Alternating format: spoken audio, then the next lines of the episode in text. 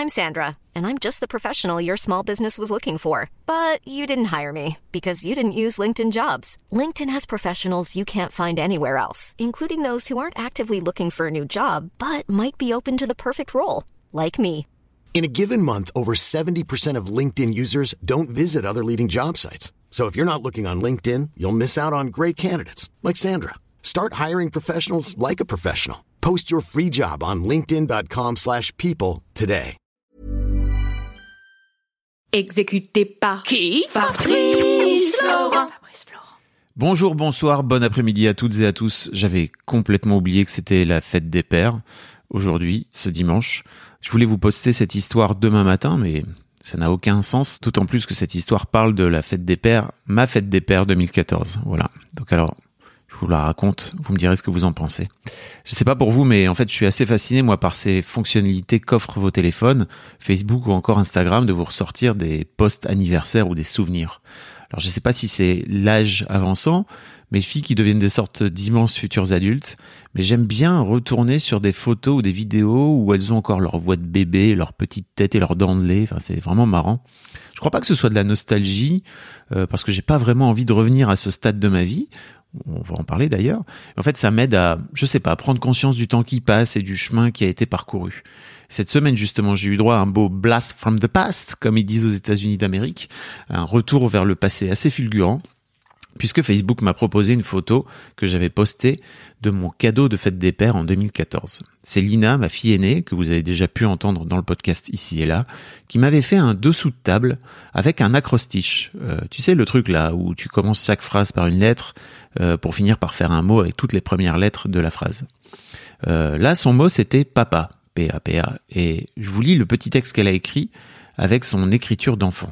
Papa, quand tu es là, on fait des bisous, à la maison, tu es toujours devant ton ordinateur pour travailler. Avec toi, je me sens bien. Point d'exclamation avec un cœur. Et le truc est tout entouré de cœur, etc.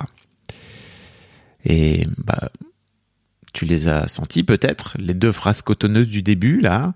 Papa, quand tu es là, on fait des bisous.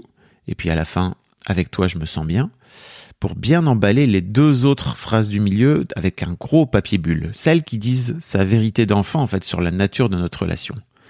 À la maison, tu es toujours devant ton ordinateur pour travailler.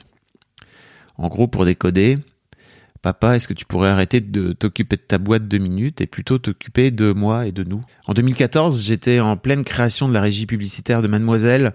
La boîte avait pris euh, ses quartiers dans ses bureaux parisiens. J'avais même pris un deuxième 100 mètres carrés. Euh, c'était la folie. La boîte explosait. C'était le décollage. Moi, j'étais grisé plus que jamais, j'étais totalement dédié à ce projet dans lequel j'avais mis l'intégralité de ce que j'avais. Et surtout, euh, c'était un projet qui me le rendait bien. En tout cas à l'époque. Ça ne veut pas dire que mes films ne le rendaient pas, mais en tout cas c'était un truc vers lequel c'était beaucoup plus simple à gérer pour moi d'être dans l'action, dans la compétition, alors qu'en fait euh, mes filles, euh, ce qu'elles avaient à me donner, c'était plein d'amour. Et euh, comment je fais moi pour accueillir tout ça? Bah je sais pas. En fait, j'avais jamais eu le mode d'emploi, donc clairement c'était mieux de passer mon temps à travailler. L'ironie du sort, en fait, c'est que la semaine passée, donc quand ce souvenir m'est repopé euh, dans, mon Facebook, j'étais à la campagne, euh, au vert, comme on dit. Hein, J'avais intégré une résidence d'écriture pour avancer sur un livre sur la paternité. Voilà, c'est un bouquin que j'ai en tête depuis un petit moment, que j'avais démarré à toute vitesse pendant trois jours, il y a deux ans environ, avant de le mettre de côté. Voilà, C'était pas le moment. Et puis là, j'avais senti ces derniers mois qu'il était peut-être temps de m'y remettre. Et l'écriture de ce livre, pendant toute la semaine, m'a renvoyé à mon parcours de daron de 18 années, hein, parce que tu prends avec ça euh, le parcours de futur papa. Et bam, en fait, ce fameux souvenir-là, qui se pointe à ce moment-là, un souvenir très symbolique de ces années de paternité qui était très marqué par toute l'attention que je portais à mon projet Mademoiselle, et bien sûr parfois au détriment de ma relation avec mes filles, quoi. En ouvrant ce post sur Facebook, les larmes me sont montées direct aux yeux en fait parce que j'ai eu de la compassion pour ma fille bien sûr parce qu'elle exprimait avec son amour d'enfant là à travers ce cadeau de fête des pères avec plein de cœur etc un aspect de la relation qui clairement lui convenait pas mais j'ai aussi eu beaucoup de compassion pour le mec que j'étais en 2014 parce que j'ai j'ai pas su lire, j'ai pas su, j'ai pas voulu lire aussi sans doute, ce que ma fille essayait de m'exprimer en fait. Euh, j'ai pas capté l'amour et la connexion qu'elle essayait de rétablir. Et en plus, euh, je l'ai posté sur les réseaux sociaux avec une blague dont j'ai oublié la teneur, mais clairement, c'était le genre de vanne, euh, tu sais, que tu fais pour euh, éviter de regarder en face la tristesse qui est en toi, quoi.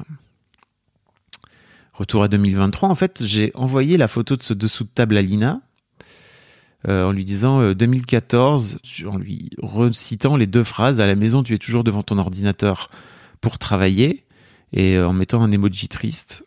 Et je lui ai demandé pardon aussi. Je lui ai demandé pardon de pas avoir su voir les choses à l'époque, quoi. Et ça a amené une chouette discussion, bien sûr, où elle m'a expliqué qu'elle avait compris à quel point mademoiselle m'avait nourri, en fait, pendant l'enregistrement de notre dernier podcast. On en parle ensemble, justement, dans ce dernier épisode qui a été enregistré sur ce podcast. Si vous l'avez pas entendu, je vous mets le lien dans les notes. Et en fait, c'était chouette parce que cet enfant est génial. Elle m'a aussi remercié d'avoir travaillé pour que ça change aujourd'hui. Autant vous dire que à ce moment-là, moi, j'ai vraiment pleuré à chaudes larmes devant mon téléphone. C'était chouette. Ça m'a fait beaucoup de bien, en fait, cette, cette discussion avec elle. Et même si c'était à distance, même si j'aurais aimé ou j'aurais préféré pouvoir la serrer dans mes bras à ce moment-là, c'est pas grave, en fait. On se serrera dans les bras la prochaine fois qu'on se voit. Euh, c'était vraiment chouette. Ça a fait du bien, je crois, au Fab de 2014, qui était incapable d'accueillir correctement l'amour de ses deux filles.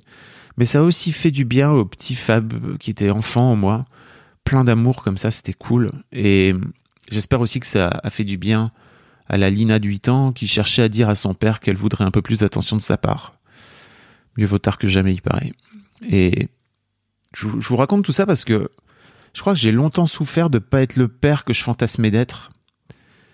Euh, j'ai souffert que mademoiselle passait avant mes filles, que j'ai priorisé ce projet à ce moment-là de ma vie, et que j'avais besoin de m'accomplir dans le domaine professionnel et beaucoup plus que dans ma paternité. Et ma psy m'avait dit un jour, il y a quelques années, que ça serait cool de regarder cet aspect-là de moi en face. Alors, euh, ça a mis du temps, mais j'ai fini par le faire il y a un an et demi environ. Ça m'a vraiment piqué la gueule au départ parce que je voulais pas regarder, mais clairement, le fait d'avoir regardé ça en face, ça m'a libéré. Ça m'a permis de faire la paix avec ça aujourd'hui, d'être beaucoup plus aligné et surtout d'être euh, capable de donner et de recevoir l'amour de mes filles. je vous raconte tout ça parce que je me dis que peut-être j'aurais bien aimé entendre ça en 2014. Mais je suis même pas sûr que j'aurais été capable de l'entendre à l'époque. Dans tous les cas, voici un bout de mon histoire. Euh, j'espère qu'elle pourra vous servir d'une manière ou d'une autre. Et puis je vous souhaite à tous les darons une belle fête des pères. Des bisous et à très vite. Un grand merci à vous d'avoir écouté jusqu'au bout. Pensez à rejoindre le serveur Discord pour venir commenter avec le reste de ma commu. Je vous trouverai tous les liens dans les notes de cet épisode. Et si mon travail vous plaît, je vous rappelle que vous pouvez m'offrir en échange un peu de sérénité en vous abonnant à mon Patreon ou en m'envoyant de l'argent en vous munissant de votre CB. Vous trouverez tous les liens dans les notes de cet épisode également. Bonne fin de journée et j'espère à très bientôt pour un nouvel épisode de podcast.